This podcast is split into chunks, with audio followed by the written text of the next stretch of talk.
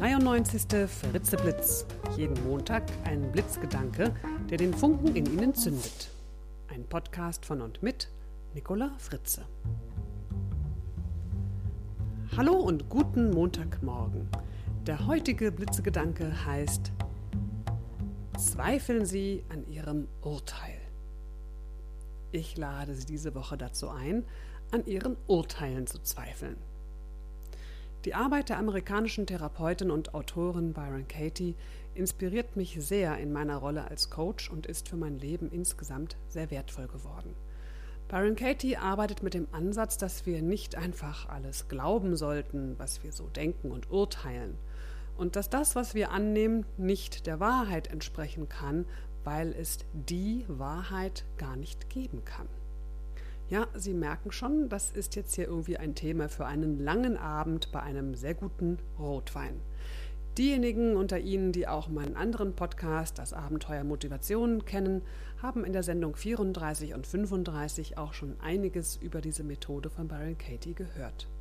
Heute und hier im Fritzeblitz möchte ich Sie einfach nur mal dazu einladen, an Ihren Gedanken und Urteilen zu zweifeln. Ein Beispiel. Jemand hat folgende Gedanken bzw. eine ganze Urteilskette im Kopf. Mein Ehepartner sollte mehr zu Hause sein. Er lässt mich viel zu oft allein. Er liebt mich nicht mehr. Dann könnte diese Person einmal probeweise an diesen Gedanken und Urteilen zweifeln und sich fragen, ist diese Sicht zwangsläufig die einzig mögliche? Ist diese Wahrheit die einzig wahre? Könnte es nicht sein, dass, eine an, dass ein anderer dieselbe Situation ganz anders beurteilt? Zum Beispiel, er macht diesen Job, weil er will, dass es seiner Familie finanziell gut geht, dass sie finanziell abgesichert ist. Er stellt seine eigenen Bedürfnisse sogar hinten an.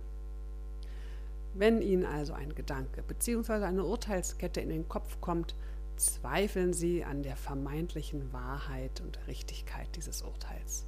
Dieser Zweifel ist äußerst wirksam, denn er stellt die unendliche Fortsetzung der angehängten Beurteilung in Frage. Sie sollen dabei, so Katie, nicht die Fehler des anderen schönreden, wobei man jetzt halt sich fragen muss, was sind hier schon die Fehler des anderen, aber sie sollen sich bemühen, klar die Fakten zu sehen, sofern möglich, und die Situation aus verschiedenen Perspektiven zu betrachten.